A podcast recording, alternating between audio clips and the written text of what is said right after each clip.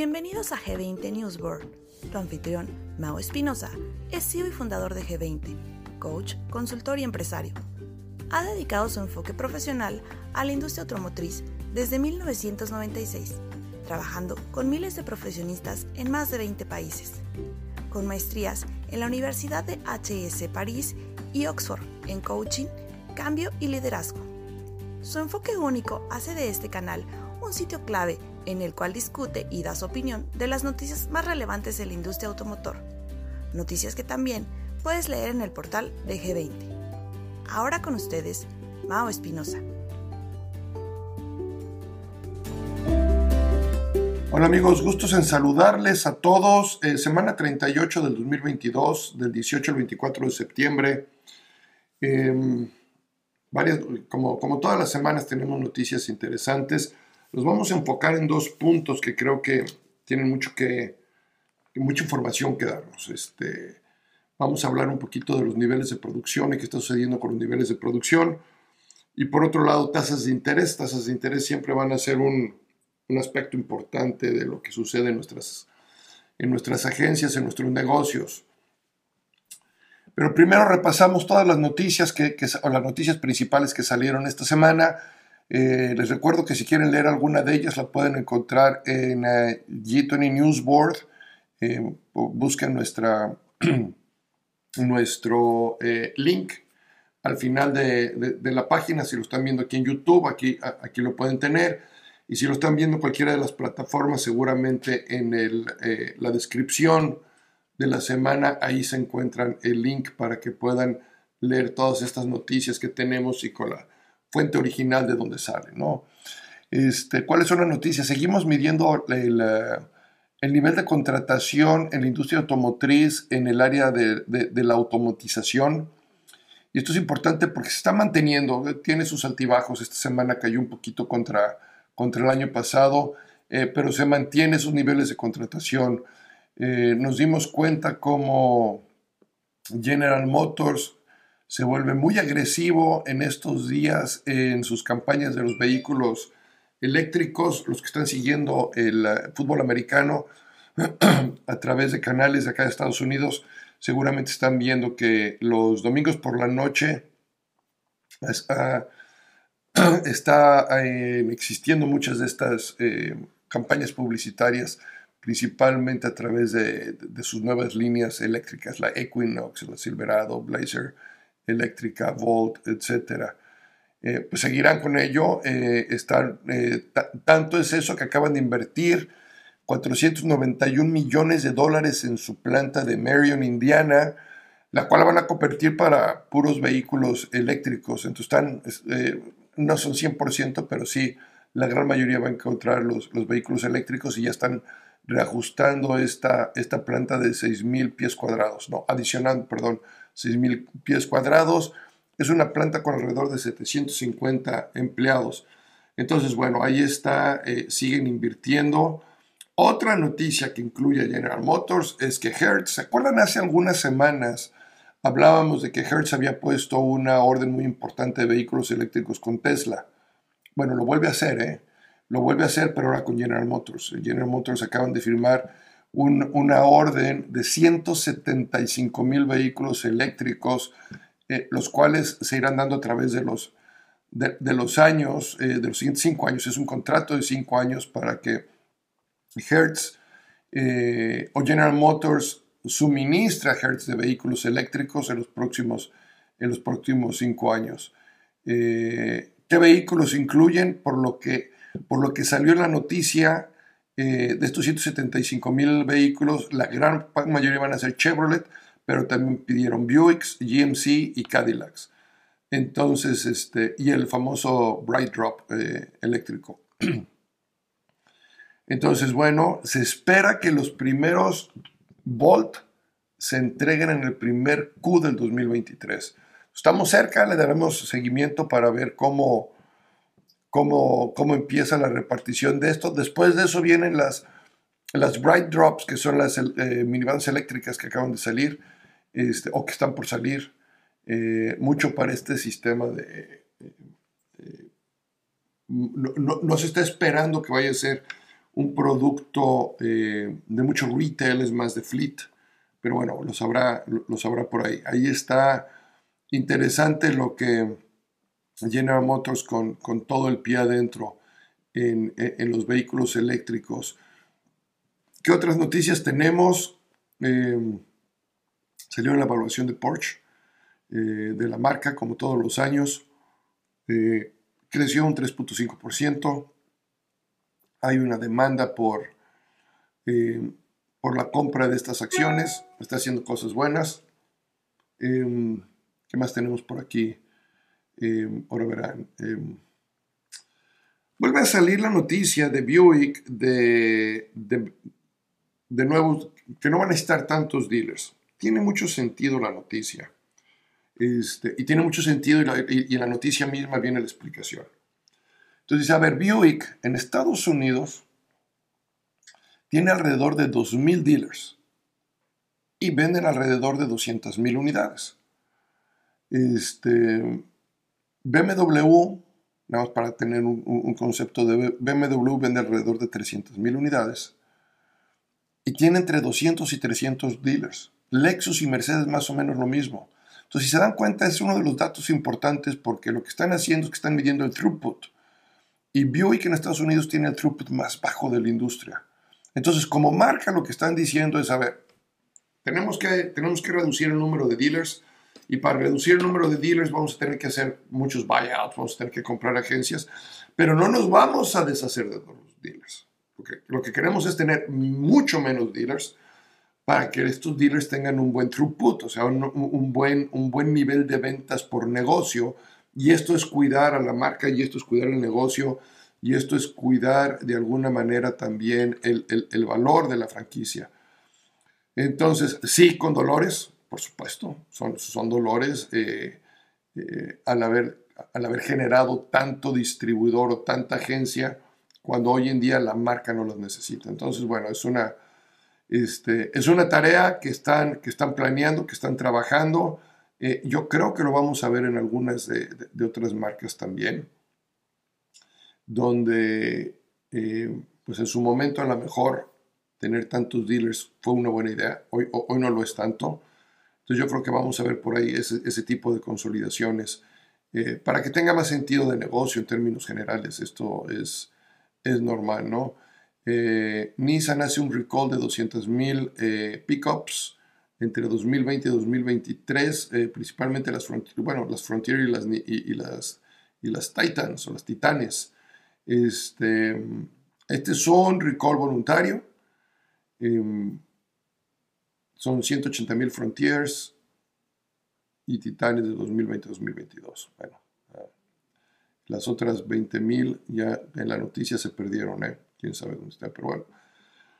Eh, ahí están. Em, crecimiento, se sigue hablando del crecimiento del vehículo eléctrico, salió una nueva tendencia eh, o una nueva proyección. Bloomberg, Bloomberg cree que con estos incentivos que está poniendo el gobierno, eh, incentivos de 7.500 dólares a la compra de, vehículos eléctricos va a hacer que, el cliente reaccione mucho más rápido. Eh, porque si están, en, si están este, en YouTube seguramente están viendo la gráfica de, este cambio.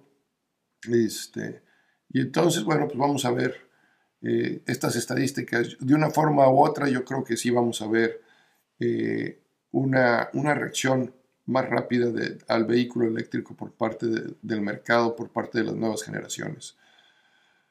Ah, la noticia que más ruido hizo en términos, llamémosle un poquito de chisme, si quieren, es el Auto Show de Detroit. Aparentemente fue un fiasco, fue un fracaso eh, triste la participación de las marcas, triste la participación de la gente. No sé si la gente esté lista otra vez para, para para los autoshows como en el pasado, porque cambia la percepción, y esto lo platicábamos en alguna de las sesiones anteriores o en una de las pláticas anteriores cuando hablábamos de Customer Journey. Los autoshows tienen que cambiar también, porque el cliente de hoy está buscando una experiencia distinta en el autoshow, más allá de llegar y visitar y voltear y ver los carros. Yo creo que esos autoshows tienen que tener un poquito de mejora si quieren seguir atrayendo gente como lo hacían en el pasado. a lo mejor más realidad virtual, no sé, no soy experto en eso. Lo que sí sé es que fue un fiasco el auto show de Detroit.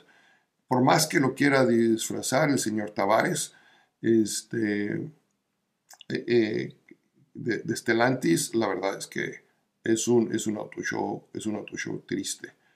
Em, por lo que se lee, por lo que se vio. Em, ¿Qué más tengo por aquí?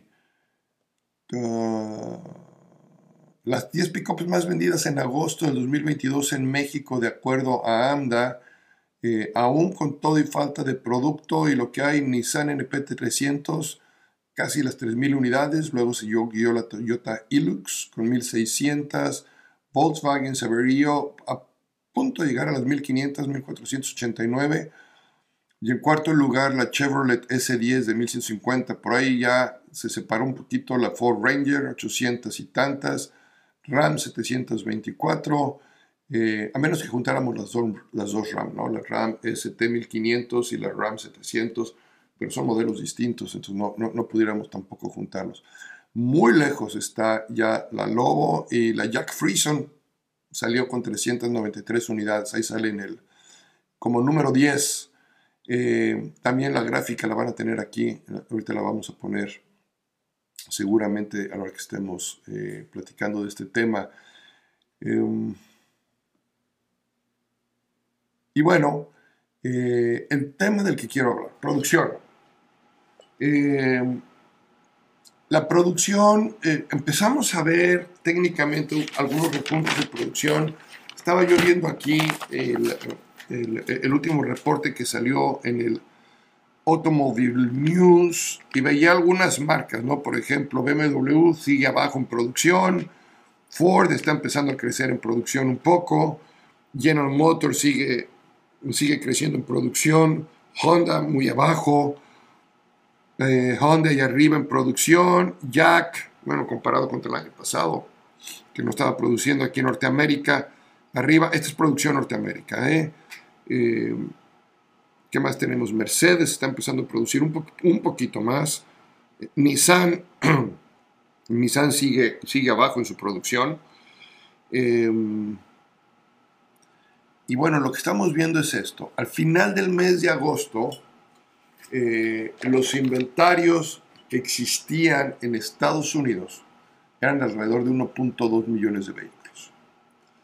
Eh, suenan muchos, suenan muchos los vehículos, pero es un 65 menos por ciento que lo que había en agosto. Es decir, en agosto teníamos más de 3 millones de unidades en los inventarios de los, de los dealers. O sea, tú pasabas por las agencias y todas las agencias en 2019 estaban llenas de unidades. ¿A qué nivel este, está sufriendo esto? A un 65% menos. O sea, nada más para que tengamos este, una, una percepción de llegar a estar casi en los 4 millones de unidades, a lo mejor sí demasiado inventario. Eh, inclusive todavía por ahí de febrero del 2020 estábamos alrededor de los 3 millones y empezó a partir de, abril, aquí estoy viendo la gráfica, abril, mayo de 2020 que empieza a caer la producción, empieza a caer la producción, a traer un golpe fuerte en el 2021 y entonces llega a su punto más bajo, fíjense bien, llega a su punto más bajo en agosto, septiembre del 2021, hace un año. Eh, y a partir de ahí se ha empezado a ver como que se quiere recuperar tantito, pero se mantiene en esa línea arribita del millón de unidades en inventario, con un piquito ahora en agosto, como que una mejorita en agosto, pero a lo mejor esa mejorita fue de llegar de mil, de un, perdón, de un millón, de un millón ciento veinticinco a un millón doscientos eh, que es la que están registrando ahorita en agosto, septiembre. Vamos a ver cómo termina septiembre.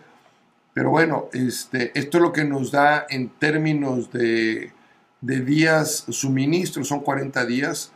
Eh, ahora en agosto de 37 que se tenían en julio. Entonces hay un poquito más de unidades. Pero para que se den una idea, en el, en el 2019 eran 89 días suministro, 89 días eh, inventario, ¿no? Entonces, a lo mejor sí, demasiado exceso, a lo mejor no vamos a llegar a esos 89 días. Yo espero, ya me gustaría que los distribuidores no llegaran a estar en los niveles de los 89 días, pero sí al nivel de los 45 días. Yo creo que tener 40, entre 45, 45 días inventario, eh, o sea, mes y medio, un poquito más, este, sin romper tanto los dos, los, dos meses, yo creo que sería un buen, un buen nivel. Entonces vamos a llegar a ver esos 3 millones y medio eh, de, unidades en el mercado acá en Estados Unidos.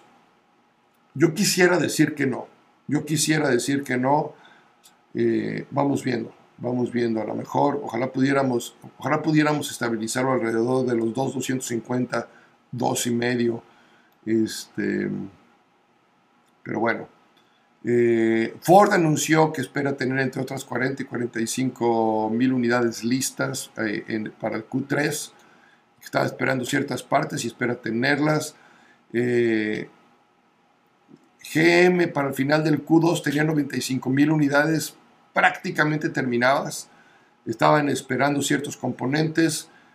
No ha salido nada de información alrededor si estas unidades ya están listas para poner el mercado o no. Eh, sigue siendo el, problema de, estos, de esta falta de suministro todos los chips especializados, los microcontroles, los semiconductores, que, se utilizan en, las, eh, en los vehículos para, para, todo lo que es la parte mundana. Por ejemplo, eh, el, chip para el espejo retrovisor eh, es de los que está en más, más demanda. Entonces, volver a poner un retrovisor que no tenga estos componentes que traía, pues ya el cliente no lo quiere, entonces tiene que, tiene que esperarse. Em, e, e, esta noticia eh, nos habla en, varios segmentos y es por, eso que quise esperarme para darle un poquito de tiempo. Em, son, son varios los segmentos en los que vamos a ver, los que voy a hablar ahorita, cómo está esta, este suministro de, de, 10 inventarios. Por ejemplo, em, los vehículos con los, em,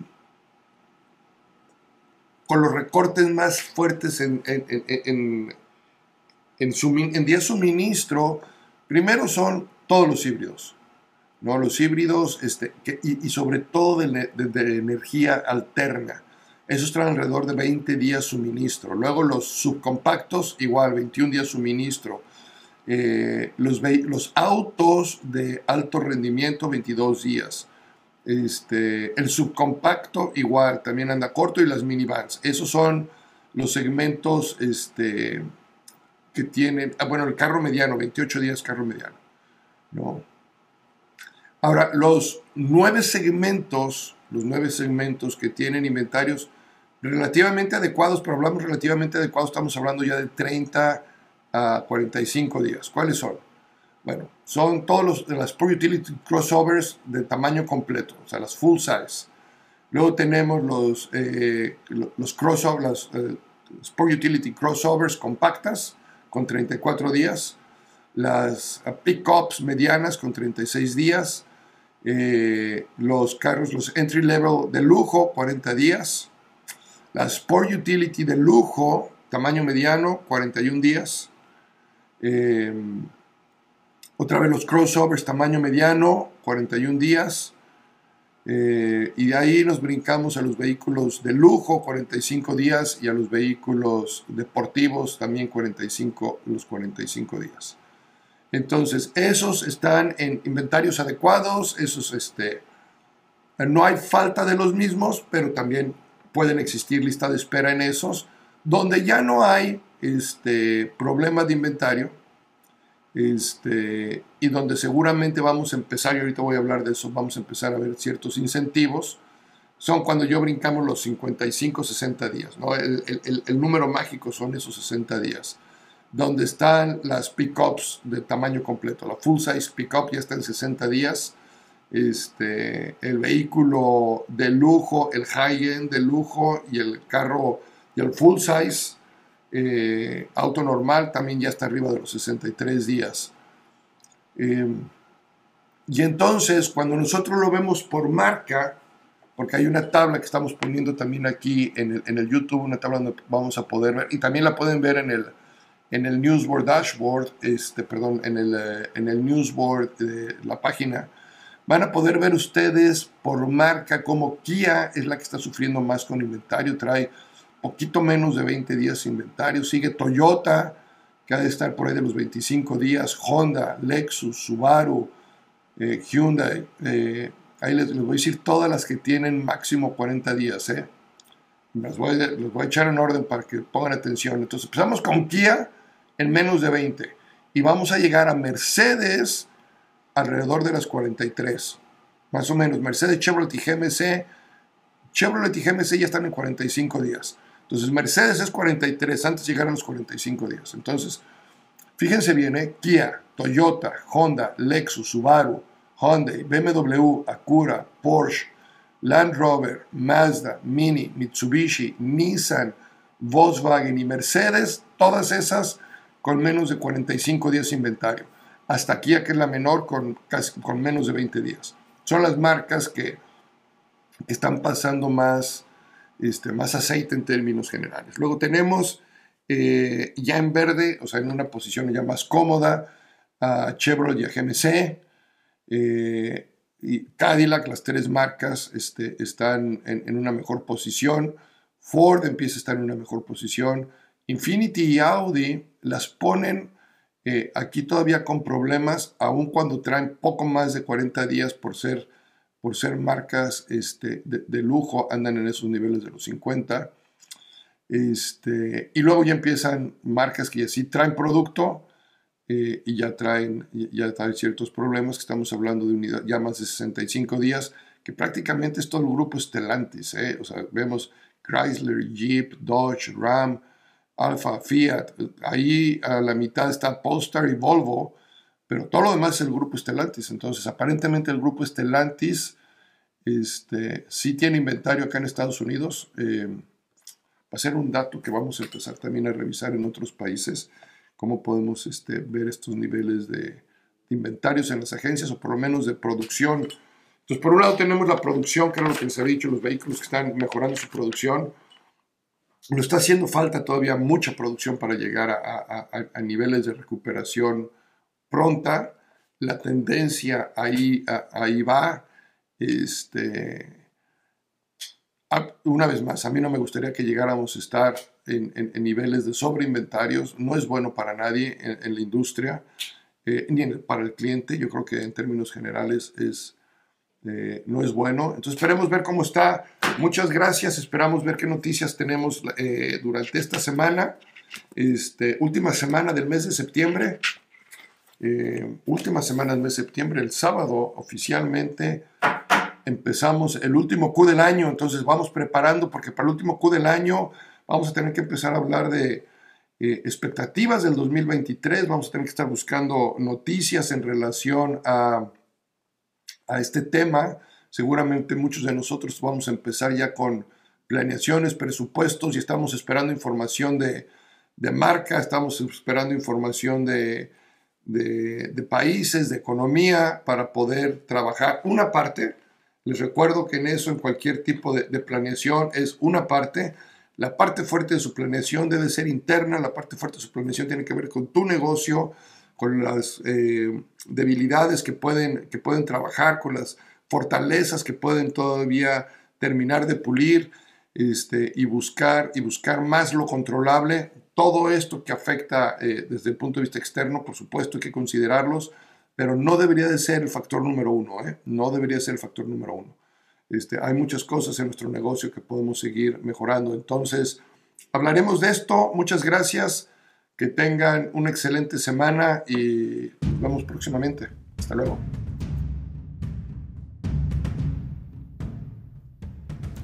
Gracias por escuchar.